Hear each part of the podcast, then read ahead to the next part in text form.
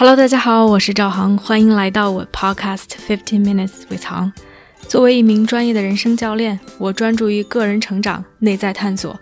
如果你对自己和他人充满好奇，想更深刻的了解自己，并通过行动创造属于自己的自由生活，那么我们一起踏上这个神奇的旅程吧。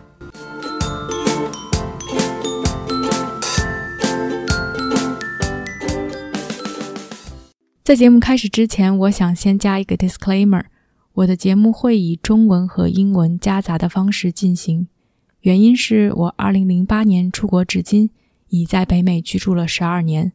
中英夹杂的表达方式是我平时日常生活中的状态，我也希望以最真实的状态出现在节目中。如果你不喜欢这样的 style，that's totally fine。但是如果你觉得这不影响你的收听，或者这是你的菜，那就继续收听我的节目吧。Hello，大家好，欢迎来到 Podcast 第一期。今天我特别开心和兴奋，想跟大家一起分享和讨论关于语言的几个话题。我对这个话题感兴趣，是完全和自己的亲身经历相关，也做了不少的思考和探讨。所以今天想围绕着身份认同，如语言是如何 shape 我们的思想，以及如何改变我们的行为。来跟大家进行一些分享，希望能够给到大家一些价值。关于身份认同这个话题，其实是完全和我自己的经历相关。我是一个土生土长的北京人，嗯，在北京居住了十八年之后，去南京读的大学。二零零八年赴美留学之后，在北美一直居住了十二年。一八年从美国搬到了加拿大，现在目前在多伦多。我其实是一个非常 typical 的中国家庭中长大的，尤其在我们那个年代，你可以想象，从小就是看爱国主义影片，完全是被一种 patriotism 这种爱国情怀所教育。嗯，然而零八年去了美国，我不能说有一种 culture shock，但是完全是在一种不同的环境下居住和生存，不光是语言不一样，人们的思维方式。行为做法也非常的不同。让我印象深刻的一点是，无论是在线上和在线下，我发现大家都很 open 的去谈论自己的观点，很 vocal 的去表达。啊，一方面是觉得非常的 shocking，另外一方面是 deeply inspired by that。所以很多人有的时候会觉得，哎，我在美国待了很长时间。似乎觉得我的行为举止、思维模式被 Americanized。嗯，一方面我不能否认我被美国的一些文化、他们的主流价值所影响；另外一方面，oddly enough，我从来没有把自己 identify as American 当做一个美国人来看待。我周围有一些朋友，他们非常的 resonate American dream，他们觉得。这个和他们的思维价值体系非常的 align，呃，甚至为了去变成一个 American resident，成为一个美国公民，他们 sacrifice a lot of things，但是他们觉得那就是他们的国家，那是 where they belong。我从来没有这样的一种感受。另外，at the same time，每一次我回国，其实在经历一种反向的 culture shock。虽然我是在那里出生长大。那是我熟悉的环境和语言，但每一次回国都让我感到一种陌生的感觉。无论是周围的人关心的事情、讨论的话题，或者是他们的为人处事方式，让我觉得自己非常的格格不入。所以在很长的一段时间里，我处于一种真空的状态。我既不觉得自己是一个美国人，但是 somehow 我觉得我和中国也越走越远。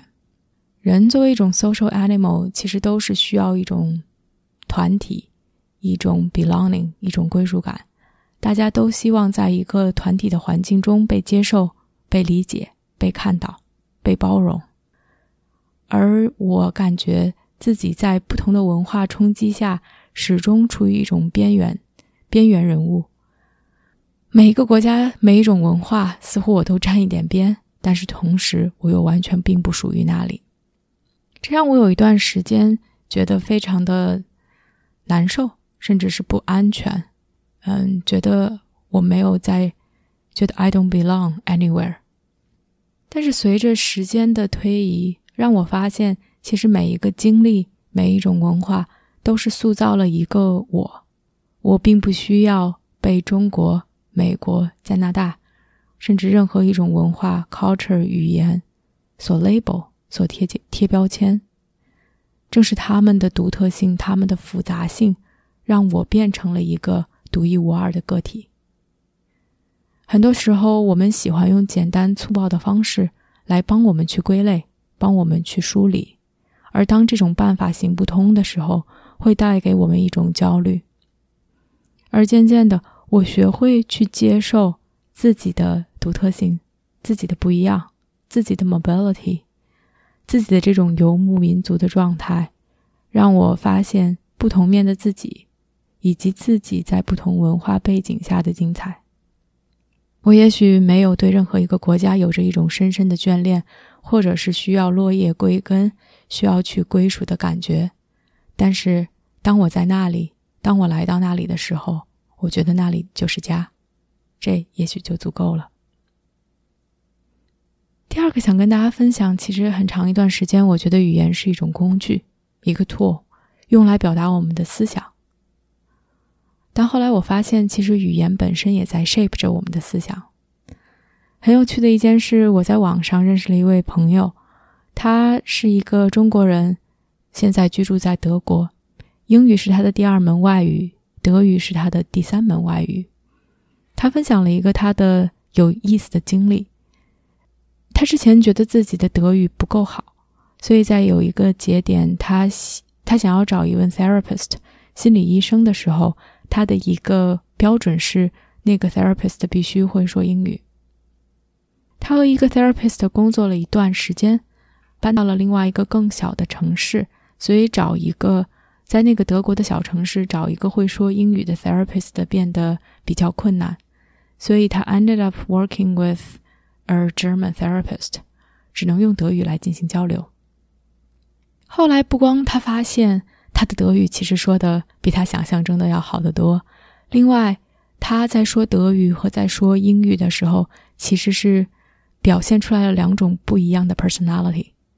他发现说德语时候的自己更加的 logic，更加的成熟，嗯，less emotional；而说英语的自己有着更强烈、更起伏的感情。他在学习和广泛。运用英语是在他十八岁左右的这个时间点，那个时候已经成人，但尚未成熟。而他三号，哪怕现在在说英语的时候，那个十八岁的自己又回来了。而他在比较广泛的使用德语，是在自己二十多岁的时候，那个时候自己变得更加的成熟稳重，多了一些沉淀，也可以更好的把自己和自己的情绪区分开来。所以他在说德语的时候，似乎就带着那个二十多岁更加成熟的自己的特质。这个故事其实给了我很多的启发，也非常的 resonate，因为我也是在二十二岁去美国开始广泛的使用英语。当时的一个工作环境是大多数全部都是美国人，也在美国的公司，所以我说英语带着一种很 professional 的 style，嗯。带着一种更加简洁、更加明了、更加有力，嗯，有 authority 的这样的一种表达方式，而我说中文似乎带着一种唠嗑体质，好像和谁都是在聊天。这件事情本来没有什么，直到我开始用中文去进行 coaching，让我觉得非常的不安，总觉得自己在用中文 coaching，或者是用中文做。presentation 做讲座的时候，并不能让人 take it seriously，总觉得我过于平民化，过于口语，过于啰嗦。很长的一段时间，包括现在，我都有中文的客户，也也有说英语的客户。我会发现，哪怕在类似的情况下，用中文思考和用英语思考会 trigger 我问不同的问题。一方面困惑不解，甚至是害怕自己。有没有给到 client 最好的 service？因为我的 coaching 是在英语的环境下学习的。另外一方面，让我体会和理解到语言其实不只是词汇，有一些词汇可能很难去翻译，它同时包括着背景和文化，哪怕你去翻译，可能 it doesn't really make sense。所以，与其让我自己去 fit in，让我自己在不同语言下会以同样的思维模式去出现，我开始去接受在不同语境下的自己，在不同文化背景下的自己，在不同的情况下可以 trigger 不同的 thought。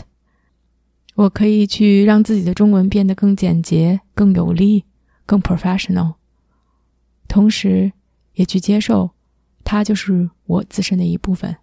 文化的一部分，它无法被洗刷，无法被磨灭，而正是这种文化经历的不同，这种独特性，让我可以更好的去理解一个中国人的问题，也让我可以在英语的环境下去理解一个 English speaker 的问题。最后想说的一一点是，其实语言 overall as a whole 都在影响着我们的思维和我们的行为。我曾经有一位客户，他是一位医生。非常的聪明，非常的上进，也有着很优异的成绩。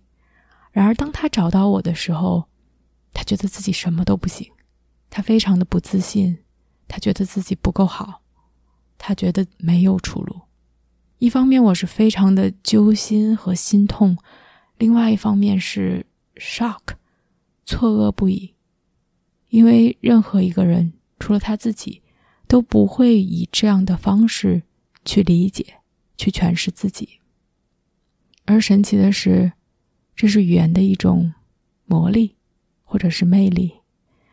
当我们以一种不自信、我不行、没有出路的态度去看待我们自己的过去，去预测我们的未来的时候，我们的行为都会在证明我们的想法。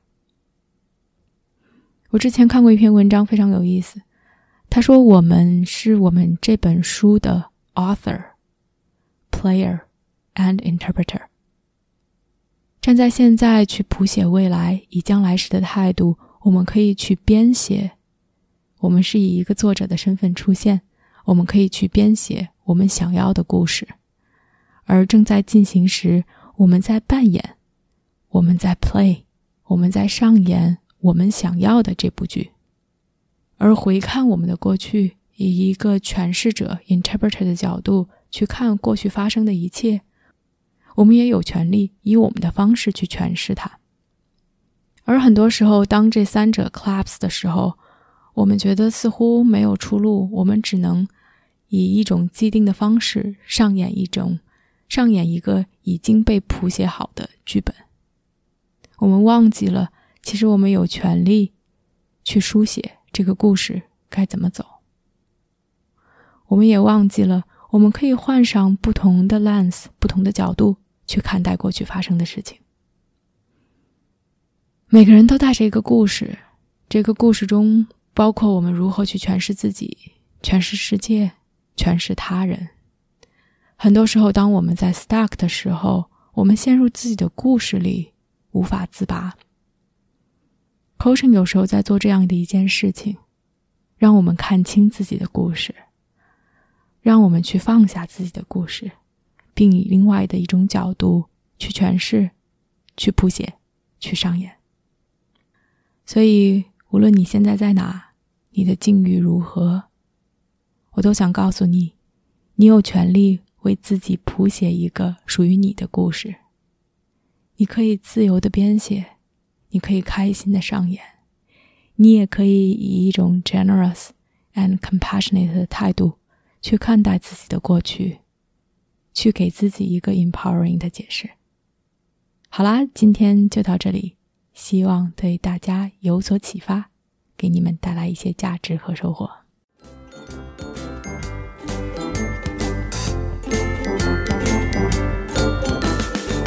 我相信每个人的智慧和力量。如果我们可以把内在的探索转化为行动，这个世界就会变成一个更美好的地方。感谢大家的收听。如果你喜欢我的节目，欢迎点赞、评论并分享给身边的一个朋友。Have a nice day.